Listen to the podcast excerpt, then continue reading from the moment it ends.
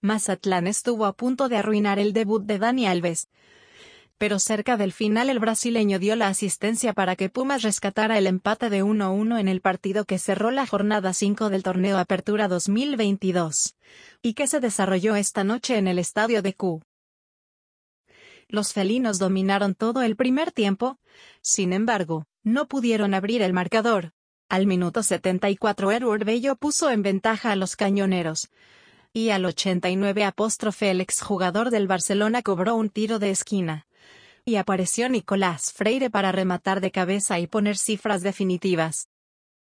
Cabe mencionar que en su primer partido en México, Dani, quien apenas llegó el fin de semana a suelo azteca, se mostró participativo y en buena forma física al disputar todo el encuentro.